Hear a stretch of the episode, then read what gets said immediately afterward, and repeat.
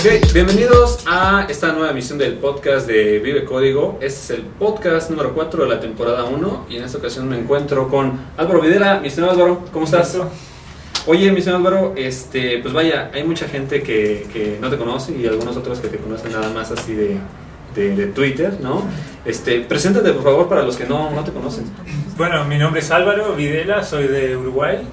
Eh, actualmente vivo en Suiza y estoy trabajando con el equipo de RabbitMQ y Pivotal como Developer Advocate de Rabbit. Ok, Y soy el autor del libro RabbitMQ in Action. que por cierto por ahí anda, ¿me lo pasas, please? Este, y la, la segunda copia que vendimos es que salió para México. Así que debe ser esa. Este, y, y sí, sí, siempre me ha gustado todo el tema de, de la mensajería, trabajar con queues. el- bueno, en el caso de Rabbit, el- el aprender mucho Erlang con, con Rabbit. De todo un poco experimentando. Buenísimo. ¿Y, y, y cómo fue que llegaste a, a trabajar aquí en Rabbit? Eh, el- en sí, hace unos 5 años más o menos, de Uruguay eh, fui a vivir a China, Shanghái, y en Shanghái la empresa eh, trabajamos para un sitio de, de dating de Alemania, en realidad. Ok. Y, ok. y eh, debido a la carga de usuarios que teníamos y demás, el tema de me- mensajes entre usuarios, no mensajes de queuing, sino mensajes de, Entre usuarios. tipo que tienes para hacer esta noche, esto es libre, todo ese ida y venida Ajá. de mensajes. Eh, se hacía con o sea, una base de datos MyS- MySQL que estaba particionada, tenía eh, arriba de los 200 eh, gigas de información, para MySQL ya es más que suficiente, y, y tal, eran muy lentos los insert y demás, entonces le dijimos, bueno, vamos a probar con queuing, eh, que, cosa que el usuario reciba una respuesta de que ya mandó el mensaje al otro usuario, Claro. pero que no se le espere 20 segundos o lo que fueran haciendo un insert, ¿no? Claro. Este, entonces empezamos probando con Q, probé varias, eh, elegimos Rabbit, arranqué a usar Rabbit, tenía ya una experiencia de, de Erlang, entonces muchos errores que yo veía en los foros, preguntas que veía en, el canal de IRC y demás, eh, yo las sabía más que nada porque sabía Erlang. Ajá. Entonces empecé a contestar a las, a las preguntas de la gente y siempre la misma pregunta, y la misma pregunta, y la misma pregunta. Entonces, en un momento ya? Le, pro- le propongo a Alexis Richardson, que es el que escribió el forward, ¿El forward? del libro. Eh, él era el CEO de Rabbit.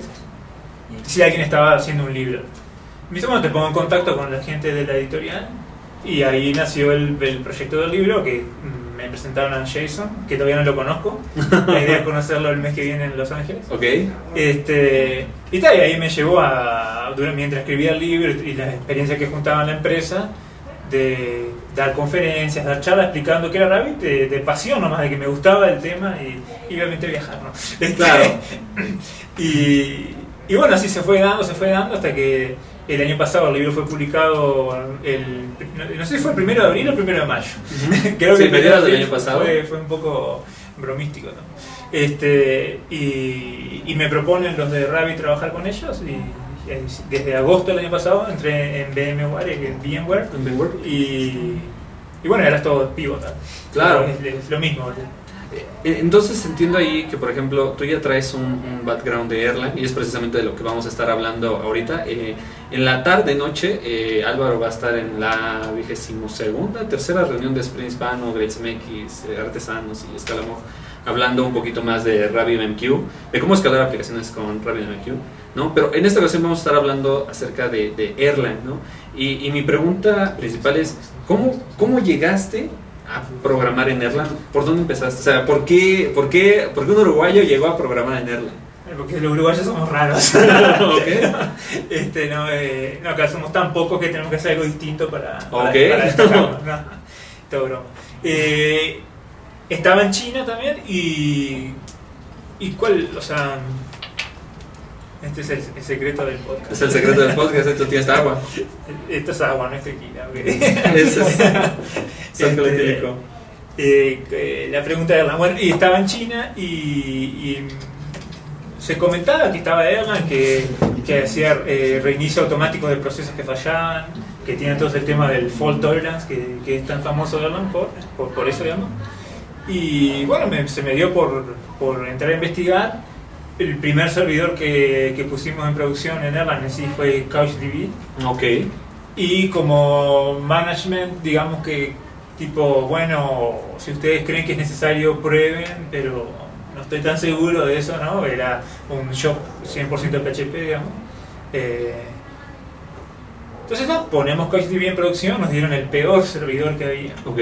Y ahí empezamos a agregar todos los logs, de, de eran creo que 11 frontales, yendo a, a ese servidor de CouchDB. No sé si juntamos como 16, 16 millones de logs en una día, una cosa. Fue, un- Fue una enormidad. una enormidad para, el- y para lo pequeño que era el servidor. O sea, Claro. todos los requests que iban al sitio, logueados, logueados, Sí. logueados. Este. Nada, no, no se cayó, no había problemas de carga, nada, y era escrito en Erlang, digamos. Ok. Entonces para nosotros fue tipo, wow, funciona. No, wow. Entonces ya elegir Rabbit ya fue mucho más fácil porque teníamos un caso de, de- sus- eh, suceso, de éxito, perdón. Mi, mi- mi español está olvidado de tanto vivir afuera. Ok. Este, y tal, que no, no, no fue más fácil decir, bueno, vamos a probar este servidor, está escrito en Erlang, que, que es de queuing, bla, bla, bla, bla. Este, por, por la experiencia que muy buena que tuvimos con CouchDB. Ok, y aquí, y por ejemplo, para los que no, no conocemos o, o las personas que eh, totalmente estamos alejados de esto, por lo que te había platicado, de que hay, hay muy pocas personas, un grupo muy reducido de personas que apenas este, nos estamos metiendo mucho en la programación funcional y todo este estilo, ¿no? O sea, ¿qué es Erlang? O sea, Erlang eh, da la casualidad justo con Erlang que es, es un lenguaje funcional, como dicen los creadores, por accidente Ok, o por necesidad. ok, O sea, ellos lo que estaban buscando en Ericsson, Erlang viene de Ericsson, algunos dicen que significan Ericsson Language, Erlang. ah, En China hay un templo del dios Erlang también. Ok. Así que, ojo. buen tip. Sí. Este, y ellos estaban buscando hacer un, un lenguaje que fuera que su- soportara alta concurrencia, eh, que fuera fault tolerant, o sea, tolerante a, fallas. fallas, y que, o sea, que, que permitiera el hot eh, deploy, o sea, que sin, sin bajar, Sin bajar el servicio, el, servicio se pudiera, se pudiera actualizar lo nuevo. En aquel entonces empezaron a investigar con Prolog y de ahí la, la sintaxis de Erlang, si conoces Prolog, es muy, Muy similar. sencillo. Es muy. Incluso el, el pattern matching que vamos a ver que, es, que, que tiene Erlang es muy similar a lo que se puede hacer en Prolog. Los conceptos son distintos, el, el modo de ejecución va a ser distinto, pero lo que ves es. hace cosas que los otros lenguajes funcionales no pueden hacer. ¿Por qué funcional? Porque eh, ellos dijeron, bueno, si queremos alta concurrencia, no podemos tener logs, no podemos tener eh, shared state. Querían tener todo eh, isolado por procesos, como tiene Erlang. No procesos de sistema, sino como pequeños procesos viviendo en la máquina virtual de Erlang. Eh, y el mejor paradigma que ellos encontraron para tener datos inmutables, variables que no varían, como Ajá. se dice, es la programación funcional. es correcto. Por eso Erlang es funcional por necesidad del, del objetivo de ellos de la alta concurrencia, sin compartir datos, sin mutar variables y demás. Que sea más fácil razonar los programas, etcétera, para alta concurrencia. Sí, de hecho es increíble, por ejemplo, cómo Erlang tiene mucho más tiempo que muchos otros lenguajes de hoy que se dicen funcionales, ¿no? Como, como- uno de ellos sería Scala, este, otro de ellos sería Clojure, por ejemplo, ¿no? Erlang eh, tengo entendido que viene de por ahí de 1980 y algo, 1984, ¿no? Sí. Y que como tú dices, este, Erlang fue diseñado eh, para, para eso, ¿no? O sea, Erlang fue diseñado para sistemas altamente concurrentes desde ese momento. ¿no? 100% para la industria. Exacto. Entonces es, es interesante ver proyectos eh, hechos en, en Erlang, este, uno de ellos RabbitMQ, este, y, que, y que realmente son proyectos muy buenos y que cuando nosotros abrimos un tab en un Pathfinder o un tab, ocupa más memoria y más procesador que a lo mejor un proceso de Rabbit. Este, eh, y, y eso, es- y eso es sorprendente, ¿no? Y, y- y esa viene a mi siguiente, mi, mi siguiente pregunta. ¿Cuáles serían las características principales de Erlang o las que, a- las que tú identificas más? Eh, en, en particular. En particular del lenguaje. O sea, el, el- Hablaste del pattern matching, ¿no? Por claro, ejemplo, sería una de el- ellas. el- lo que tiene. Disculpa, eh, lo que tiene Erlang que salta a la vista, primero entra la sintaxis. Sí, es élfico. Eh, que es algo claro, que esto están hablando en, en, en Nahuatl, dijeron aquí. Claro. Es, élfico. o en uruguayo. Este, y, y no, y lo que tiene el, eh, que a veces eh, muchas personas se quedan trabados en ver algo en una sintaxis distinta pero a mí lo que me gusta particularmente de la sintaxis de Erlang es que ya te está mostrando que aquí se programa distinto. Acá hay una nueva manera de encarar los problemas, ya se nota desde, desde que las variables no varían.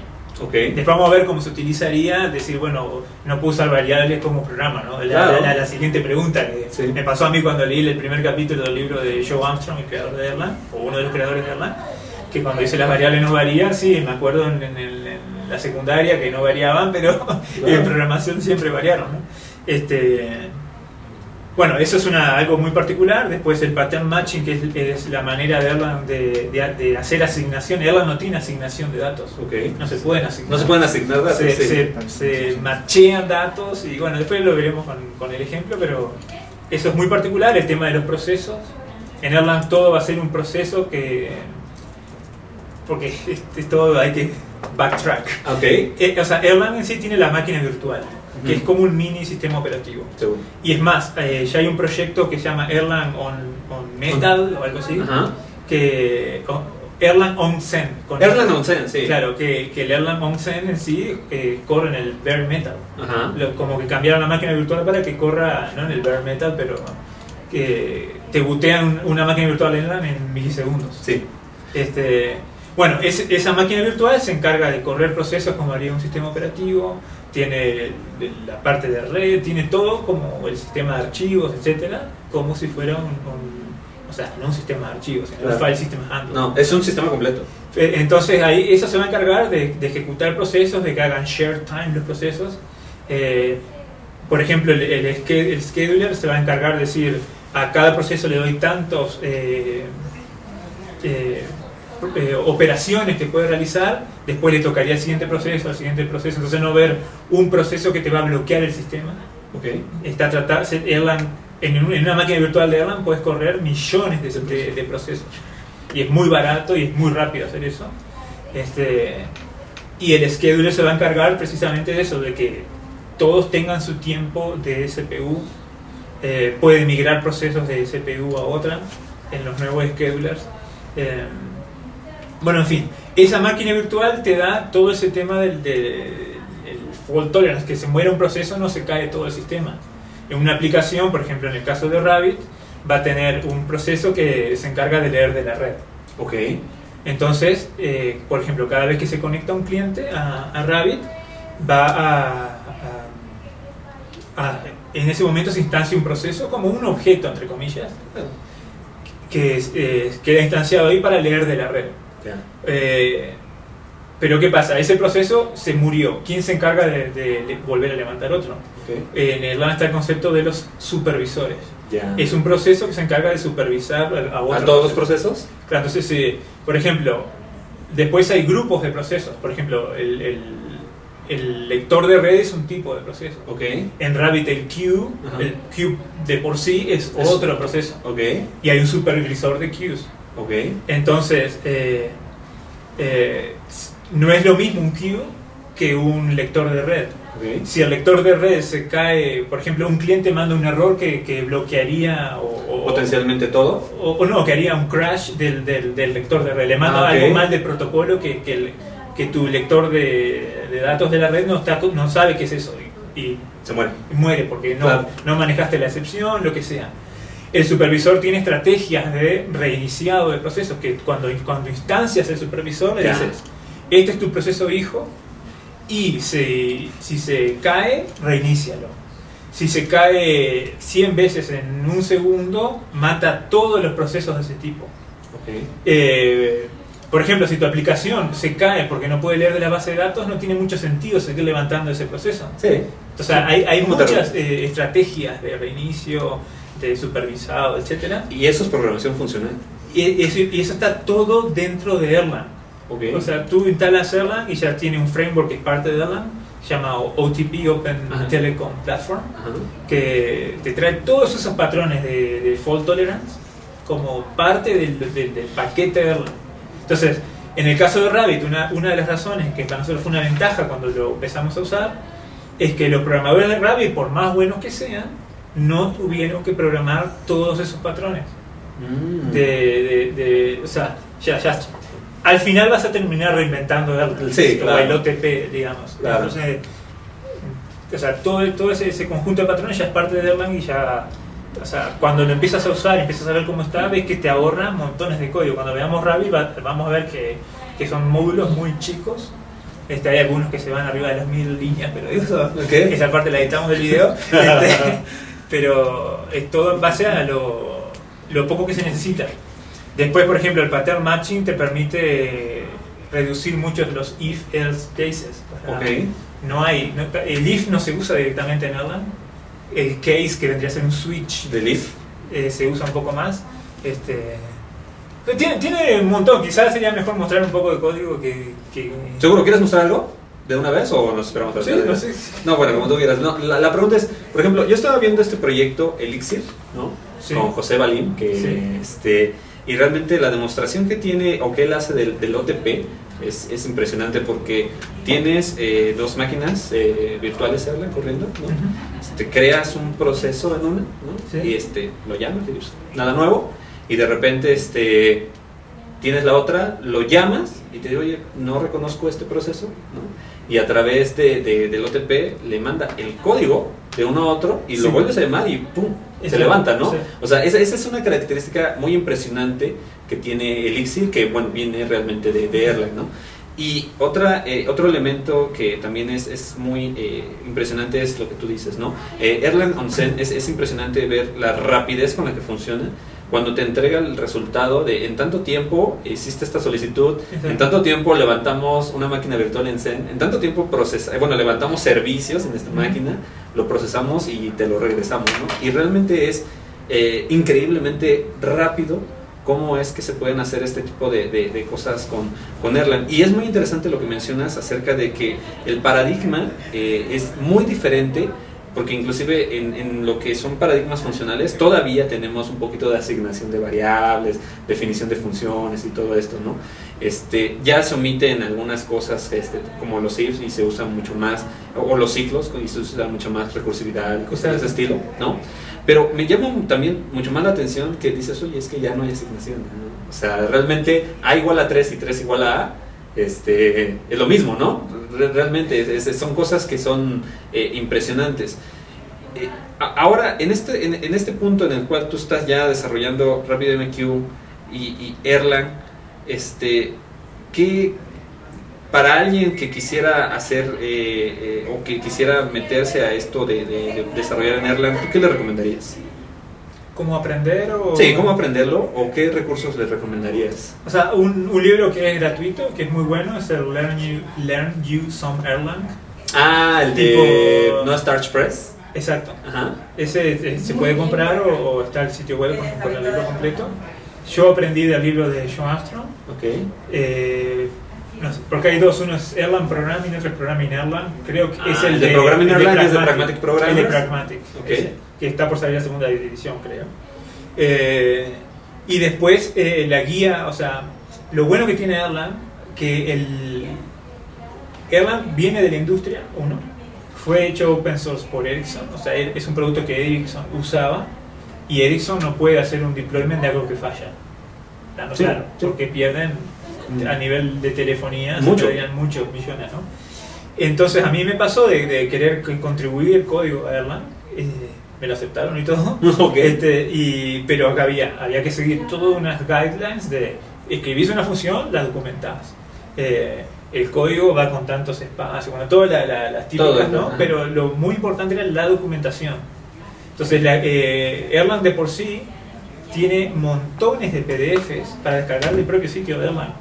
¿Quieres saber qué, son, qué es OTP? Está todo un manual que fue hecho muy probablemente para los ingenieros de Ericsson para, a la hora de que yo tenía que trabajar eh, con Erlang, que te explica cómo se usaría, cómo harías una aplicación OTP, cuáles son las best practices, qué, qué es lo que hace que tu programa fuera lento, que no, eso está todo en el sitio de Erlang, en la documentación. Eh, Erlang tiene una base de datos que se llama Amnesia, no Amnesia. como Amnesia, sino sin la A. Ah, Nisha. este, y esa base de datos que eh, es no, no SQL before no SQL was cool, digamos. Sí, o sea, en aquel entonces teníamos no SQL, cuando Claro. todavía no conocíamos Exacto. los- eh, y hay todo el manual de cómo se utiliza Amnesia, ¿no? Ok. Entonces, mi manera de aprender fue eso, fue leer el libro, leer las guías, y en aquel entonces lo que hice fue tratar de clonar Redis. Ok. Redis, lo, que, lo bueno que tiene Redis es que tiene un protocolo muy simple, el código C es muy claro de leer, Ok. y en aquel entonces no era tan grande Redis, no tenía todas las operaciones de sets y order sets Como- y, y etcétera, ¿no? Sí. Entonces traté de, me acuerdo que descargué un clon de Memcache que había y empecé a ver cómo podía adaptar eso para hacer un clon de Redis. ¿eh? Ok, entonces lo que me estás diciendo es que prácticamente con solo Erlang podríamos crear una aplicación completa. Sí. Porque, por ejemplo, lo que, que se estila hoy en muchas eh, aplicaciones, eh, generalmente web o desktop o algún otro tipo de aplicaciones, es que eh, hay como mezclas de tecnologías, ¿no? De frameworks, librerías, inclusive ya hoy lenguajes y herramientas, ¿no? Entonces, realmente con Erlang podríamos hacer una aplicación completa. Se podría, sí, pero a mi entender Erlang es, esta es mi opinión Ajá. 100%, es mejor para hacer servidores. Cualquier tipo de, de servidor que va, va, a haber- va a haber una API, sea en red, o sea, o HTTP o lo que sea, eh, es lo, lo que me parece más eh, como que se presta más para. Hay eh, frameworks web, hay empresas que hacen el sitio que se dedican a hacer sitios en Erlang. Está el CMS Sotonic Ok. con, Z, Ajá. eh, que es un, es un reemplazo. No diría de Joomla porque no sé si eso es algo bueno o malo, pero es un, es un buen No importa, no importa. Este, eh, o sea, se usa para hacer, por ejemplo, el sitio web desde el frontend a tener un, un backend. Un backend. Eh, pero están los casos CouchDB, React, eh, Membase, que hoy en día es Couchbase, creo. Sí. CouchDB, los de. eh, sin ser Puppet, Chef. Chef. Chef, tiene todo el servidor ok. nuevo que redujeron enorme la cantidad de, de- de servidores necesarios para tener el Chef server en producción. Todo fue una re- la reescritura a Erlang. Sé que la empresa Google que hace juegos de Facebook eh, también tiene Sí, un, caso, un de un caso de uso de que tenía no sé cuántos servidores de, de- de- en Ruby y los pasaron a Erlang también. El Obviamente se, se re- no, El chat de Facebook. ella de Facebook creo que también. eh, o sea, se presta para mucho, pero a mi entender el tema de hacer un servidor es Tiene más fácil. sentido Porque para Erlang. eh, Erlang tiene el concepto del proceso, ¿no? Todo el proceso de por sí tiene que implementar una API. Te acostumbras al hecho de mando un mensaje, espero por el request. Eso, eso es muy Es, es de la programación Erlang. orientado a objetos. Pero el viejo. Ajá, el viejo Smalltalk, paradigma. el- Sí, exacto, el- que es basado en mensajes. O sea, si quieres ser hipster, Erlang es el. tiene todo como era. Me falta el bigotito, me tengo que afeitar un poco. No, pero sí, realmente es el, es el paradigma real de, de la programación de objetos de envío un mensaje y reacciono hasta el final, ¿no? Hasta el último, como es moto. Y, claro, y, y, O sea, es, esa manera de tener el proceso que le hago el request es muy fácil de pasarla o, o como que se presta al, a, lo que es un servidor, me parece que es lo que está haciendo, es como un gran objeto, entre comillas, Claro. a que se le envían mensajes y se esperan su, su respuesta. En Java o en PHP o lo que sea, es como el método es como llamar una función con un scope de un objeto, ¿verdad? Sí, siempre hay un scope. pero es como que es más llamar la función Claro. o llamar Este, eh, Está bien, llamar o llamar es lo no, estoy bromeando siempre Este, y, y en Erlang no está el hecho de mando el mensaje veo qué pasa con, con, con ese request puede fallar el, el- el objeto que está recibiendo el mensaje puede fallar no responder nunca eh, que en una API cuando hacemos los calls también tenemos que decir bueno qué pasaría si hay un time, timeout o no etcétera en Java llamo una función si no devuelve el resultado quedó bloqueada ahí y, y Ya, ya. sí, ya, va, se acabó todo. Este, en Erlang no, como se envió un mensaje se sigue ejecutando hasta que el otro responda pero yo no envío el mensaje y o sea podría bloquear hasta recibir respuesta o puedo seguir ejecutando y en algún momento va a llegar Pero- el- el- la respuesta a esa A esa- request en particular, a esa petición en particular. O sea, es más concepto. Cada proceso de Erlang es un servidor, mini servidor y un mini eh, cliente de los otros procesos. Entonces, prácticamente podríamos reescribir un servidor web mejor que Apache o Nginx con Erlang. Y sería posible. Y sería más rápido. Y depende. no sé. Sería No, o sea, óptimo. Hay servidores que sé que son muy rápidos, como eh, está la empresa esta Mochi Media, que eran, eran o son uno de los más grandes eh, proveedores de advertisement de- para juegos Flash. Ujú. Ellos todo es el servidor, se escribieron Mochi Web, que es un servidor web para, para juegos. Claro. Porque lo que ellos usaban en- con Python y probablemente Apache no les no les daba escalabilidad. Porque ahora viene la otra, ¿no? Este, uno de los grandes problemas que tenemos hoy en día es que contamos con una información de datos enorme Y necesitamos procesar todos esos datos o analizar esos datos, ¿no? Y realmente, por ejemplo, herramientas eh, que, que- que nos provean eh, de un procesamiento efectivo y sobre todo rápido por la cantidad de datos que existe, ¿no? Potencialmente, eh, con lo que me estás comentando, yo vería eh, a Erlang enfocado en, en parte de- en, en- en ese gran problema que tenemos hoy en día, ¿no? O sea, lo el problema del Big Data, ¿no?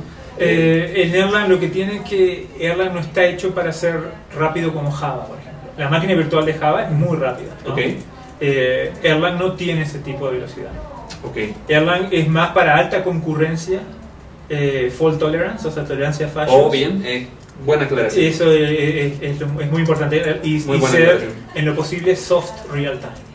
O sea, no, re- no real time, porque o sea, hoy en día el tema, el término, perdón, real time, Time. tiempo real, está muy diluido. Sí. Cualquier aplicación Node.js es real time.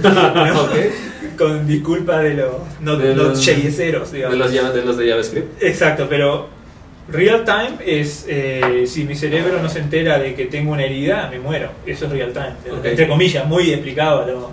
O si los frenos no me funcionan, choco en el, en el vehículo. Los sensores que tenga el vehículo tienen que ser Real time. real time. Claro.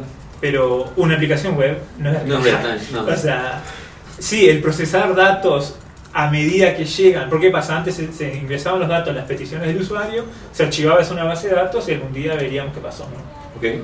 Con Node.js o el nuevo web, digamos, eh, está el tema de, ¿cómo se dice? De estoy recibiendo las requests y al mismo tiempo las estoy logueando, entre comillas, a un, a un servidor X y ahí las voy procesando in real time. Ok. Pero estamos teniendo latencias de muchos milisegundos, ¿no? Sí, seguro. Está. Erlang es soft real time comparado al verdadero sentido de la palabra real time. Real time. Ah, ok.